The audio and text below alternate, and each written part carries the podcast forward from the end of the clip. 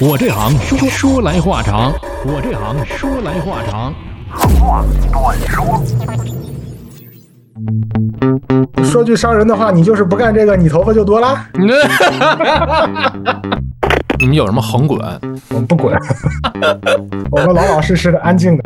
那你要是想，就是说，我想就当一个飞行员，想能开着飞机上天，并不是很难呀、我们在也现在这种情况下，已经不算这个了，能飞已经是幸福。因为现在确实市场冲击比较大，所以还啊是希望大家有机会能多多支持我们的这个中国民航。啊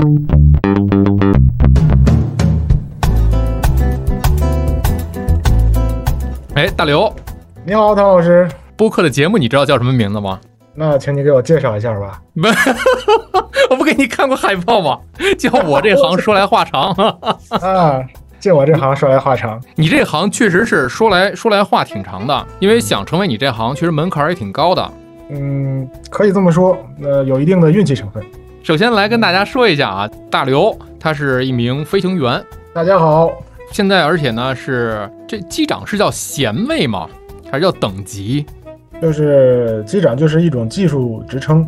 技术职但称是也代表了呃很多东西。它、啊？呃在飞机上是技术职称，但是呢，有些时候也也有一些这个行政上的区别吧。总体来讲分两类，机长和副驾驶。呃，机啊长里边还细分有教员，然后教员还分很多级别。实际上，机长只是呃一个笼统的称呼一，个在你统称能够能对你你能够当机长的这个群体当中，还因为你的技术能力和你的资历不同，呃，还分很多档啊。啊，比较高一档的叫教员，再往上叫检察员。咱们现在就是自媒体也比较多，大家可能看的片子也比较多，文艺作品也比较多。就是国内，你是在国内飞，那国内跟国外的这个飞行员，呃，它有什么区别吗？从要求上来讲，从资质上来讲，这个其实区别比较大。呃，简单来讲一点说，就是我们中国国内的这个飞行环境和国外的飞行环境是呃两种方式，呃两种体系啊、我们嗯国内是那种定向培养，就是你在你什么都不会的时候已经被选上，将来要去驾驶大飞机，然后就是类似一种呃职业培训的方式。那国外呢是那种，呃，往往是从这个爱好者开始，然后逐渐觉得我要做这行，然后从小飞机开始积攒很多的时间，然后逐步向金字塔这种形式发展，最后到这个呃最高等级就是航线飞行员。那我我我总结一句话啊，我觉得那不就是一个公费一个自费的问题吗？呃，是也不是。国内之所以没有自费生，也是因为国内这个飞行环境并不像国外那么普遍。国外其实作为、呃一个飞行爱好者来讲，他想去学飞机，就像在国内我想学开车是一个感觉。但是就这么在简单国内目前没有呃这么多的航校可以让众多的这个爱好者这个容易的体验，而且这个其实还是呃费用还是挺高的。你要真是想呃学到私照、商照、呃一路学上来，这个总体的花销不是一般家庭能负担得起的。总体来讲，就是在国内如果想自费学飞，你从呃一个爱好者开始想成为航线飞行员，会比较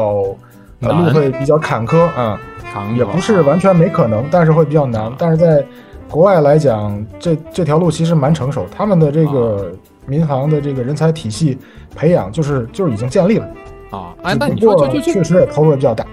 就像我这样的，那那还有戏吗？能飞上天的话，那你要是想，就是说，我想就当一个飞行员，想能开着飞机上天，并不是很难呀。你你你不知道，如果是为了自己，就是说自己玩儿，开个飞机啊玩儿一下，开心一下，这个嗯其实不难。哦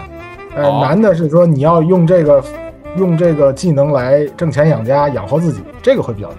这个首先就是你说的这，他得成为一个商业的职业的一个飞行员，你就是拿 A 本儿和 C 本儿差很多，你再往上考更难。差很多。所以说自己可以去一些旅游景点儿，去哎去去学一学，或者找一个无人的地方啊，这个人地方是新的地方，有有正规的培训的这种学校可以去学。不不不建议大家去找那些比较没有保障的野这个路子那种啊这个呃野路子这种，确实没不光不安全啊。如果要真的有有这个热情，并且有这个能力的话，啊，建议还是找一些正规的这个飞行学校啊，正式的去学一下。啊，其嗯实哎还是挺有意思的。是吧？我就们是学国完内之现后在也有这种学校，你也可以找得到。 可以有兴趣可以联系我啊，联系我，我给你联系联系。哎，这个说实话确实是有，确实是可以帮大家去完成体验的这么一个一个过程。只是说体验啊，如果要是想成为正式的，就像你一样的飞行员的话，其实在如果在国内实现来讲，还是挺难的一件事儿，就比较坎坷这件事儿。但也不是没有，对，就是实现起来还是比较少的那部分人。那你说我在平时有的朋友啊，就讲飞行员，你知道什么叫职业脸吗？我我说的这个未必是脸啊，就是说飞行飞行员，尤其像机长，是不是都发量比较少？那你又不是没见过我，你们哎我你头不发还有算还有一些，你你还真是算发量比较多的那种啊，就干到这个份儿上。呃，说句伤人的话，你就是不干这个，你头发就多啦， 你那和这干什么有关系吗哎？也不是没道理，也因为好多人说是不是整天在天上飞，什么有这种磁场不一样啊，各种这种科学或者伪科学的这种说法嗯，这有个吗其实职业伤害呃在任何一个职业都有。啊。最最简单的，大家每天都见到的那个最常见的职业病就是过劳肥嘛，是吧？这个大家都有。啊，过劳肥 但是那作为你我们这个行业有它的这个工作特点，肯定也有一些相关的那个职业病。但是不要过度解读这这个这个行业，没有那么可怕。自己讲着讲着自己都笑出来了，有一些职业病。 你看到了自己身体的哪一个我看有什么到不这一样个吗？体我觉重越得来你越还大，算，哎，说实话啊，你在我接触的人这个这个行当里面的人来讲啊，就是尤其在这个年龄层次上来讲，还算挺健康的，没事儿你还能跑跑步什么的。其实我们这行业都比较注重自己的健康，因为每年有两次体检，体检其实还是挺严格的。如果过不哦确了实是呢，会影响你的那个影响你的工作。啊，另一方面，身体是自己的呀，你如果真生病了，你不管你怎么样，你疼得自己疼嘛。所以还是要哦，注意这个多锻炼，多保持自己的生活状态。哎呃，保而且呢就要保住饭碗。呃，某种意义来讲就是这样，身体健康你就有有饭吃，就是俗话说得好嘛，健康就是一嘛，其他都是零嘛，没错。对吧？有健康才有安全。说到这饭碗这个，你觉得你这行算是铁饭碗吗？嗯，之前曾经认为是铁饭碗，但现在看来不是。你你这个曾经铁这个饭点点能截止到哪个时间点上？你觉得哎是个铁饭 碗？呃，在我入行之前，我一直认为是铁饭碗。 入了行之后就发现并不是，啊，进了门之后一看，哦，原来是这个样子的，跟我想的完全不一样。那那为什么？呢？那你你是你是经过了什么，会让你觉得不是铁饭碗呢？因为外行人来看啊，就是这一行医生，像是那种虽然也都是现在更多的是企业公司化运营嘛，但是也都看是能干到退休的那种，因为技术工种嘛。嗯、这个事儿是这样，就是说，嗯，作为我们这个职业来讲，可能对于这个铁饭碗，或者说认为一个你的工作的安全度的理解和大家传统认为是有一些偏差的。嗯，我们正常的工作认为说你的工作不保险，不是铁饭碗，就是你可能会丢工作，你可能没工作了，可能、啊对，就老板说开就开了。没有着落了。但作为我们这一行当来讲，我们的安全感来自于我们的安全记录的保持和你的飞行品质优劣，这直接决定了你后面的工作，啊、会是什么样的，或者说哇你将要面对一个什么样的境况，啊、如果经常在技术上有问题或者是安全上出问题的人，那势必影响他未来的这个职业发展。随着未来这个从业人员数量的这个剧增，所以对于我们来讲，就是没有一天不在思考如何提高自己的技术，如何保证安全。我以为一直在思考我还能干点什么，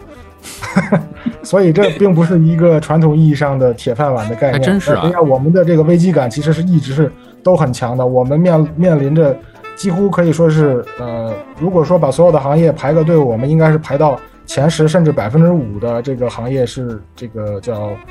要不断的去更新，要不断的去学习，不断地去提高，不然就被甩下了。真的是还这样真，是的。比方说写程序代码的这个叫什么码农，也是要不断的更新。我见过的医生的做医生的朋友，每个季度还是每年每半年都要考试。你们也对我是，们都是，我们也有考试，你们也要考试。要考啊。我们的考试的题目都是大家在电影里看到的那些情景，我们都要把飞机完整的弄下来。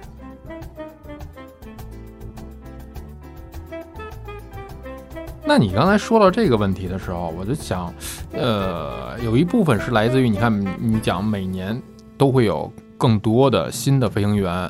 然后去加入你们的这个行业的大军，是吧？嗯，那嗯呃，如果是干到机长，从副驾干到机长，大概这得需要多少年？这个和飞行量有关。呃，正常来讲，从现行的法规要求，每年的最多的飞行量不能超过九百小时。嗯那绝大部分公司的升级机长的门限差不多是在三千小时，呃，内外，呃，差的应该不多，基本上就是卡3000在这条线上。三千小时，三千那三千除以九百的话，那是多少年那呢就？是两呃三年多嘛，但是前提是你啊必须每年把这九百小时都飞满。飞满但是现在，呃，现在叠加疫情种种来看，三年是比较困难的。嗯你是你是什么时候飞上的机长？我一三年吧，一13三年，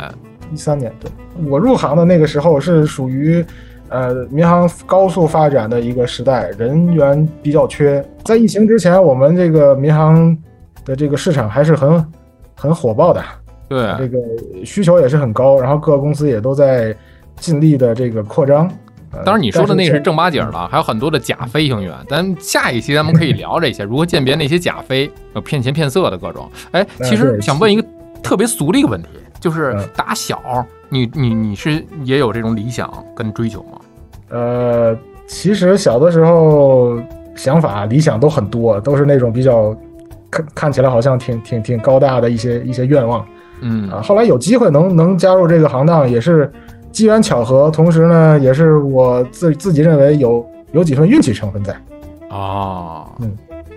确实是啊，这有的时候运气，你说作为一个在男孩子，谁不想去试一下呢？对对对对对对对。嗯我当时没有，我就没试，因为我我觉得我可能现在来讲我都够呛，因为你比方说啊翻滚，你们有什么横滚，我们不滚，我们老老实实的、安静的。不是有那种吗？就是体测的时候，就是呃在一那个器械上，是民航学院的这个招飞可能要有这些方面的训练，但是实际上那些都是你已经入选之后要要进行的。啊，所以我的经历来讲，并没有这些大家认为好像很很不得了的这种这种训练科目。那你说你你你你喜欢玩过山车吗？我并不是，哎，毕好竟多我人们都不觉是得战斗机飞行员。就是这是段子啊，但是实际上来讲，不是所有的飞行员都喜欢爱好过山车是吗？嗯，这个东西因人而异吧。我觉得这个东西你非得跟这个职业挂钩，也没有一个必然性。只能说，可能有些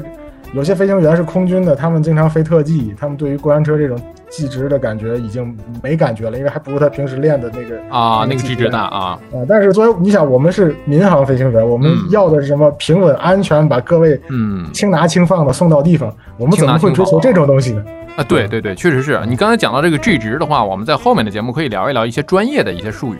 就包括可以可啊能大多数人还不太理解什么叫 G 值，一个 G 就是重力加速度嘛，咱们地球你自然的那个下嗯落，普通人能感受的就是一个 G，对吧？那可能是对呃那种超重啊或者失重啊那种状态下，可能它的 G 值就不一样了。所以这个啊对后面可以讲。那话说到这儿了，我就想知道啊，就是飞行员这个行当，它是面临物理的算法更多，还是对于体能的算法更多呢？嗯，你如果笼统的指这个每天我们的这个呃飞行工作来讲的话，更多的可能是数学计算都在算人什么高度、修正海压，啊，那些其实已经是相对有比较自动的了哈。对，呃，那你其们实在算什么算？算的更多的是一些这个月飞了多少 啊？这个月能挣多少钱？ 啊，当然这个是人之常情了，谁都会算的。这个，我我们在也现在这种情况下已经不算这个了，能飞已经是幸福，因为现在确实市场冲击比较大，所以哦还是希望大是家有机会能多多支持我们的这个中国民航啊。那必须得支持。那你说说你们平时在算一些物理题更多一点，物理的角度。呃，其实就是一些数简单的数学计算，其实并没有什么太高深的，就相当哦于是，呃，你要算一下你的航线怎么比较合适于我们这个专业词汇叫剖面嘛，就是我们对应一个高度，想嗯把这些高度都降下来。我们飞得很高，我们总要落地，那我嗯们下降这个过程中，我们要飞过的距离就是我们的一个进近规划。当然，里边还有很多什么前机后机啊，哪里有限制啊，啊，这个一说，可能我如果我这么讲，可能就听我专们业了节目的很多很多对朋友可能就有点渐理解啊进不规了。划都出来了。简单点儿就是说，就假设你是在开车，然后你嗯就要计算我以哎什么速度过哪些地方会最经济。哪有哪有限速的，哪有交通管制的？同时是吧哎哪个地方有坑，我怎么绕？我提前多少开始，提前多少开始绕？绕在什么是方向？对我来说既安全又不要浪费太多的这个燃油，节这叫能减地方嗯排，贡献一份自己的力量。啊。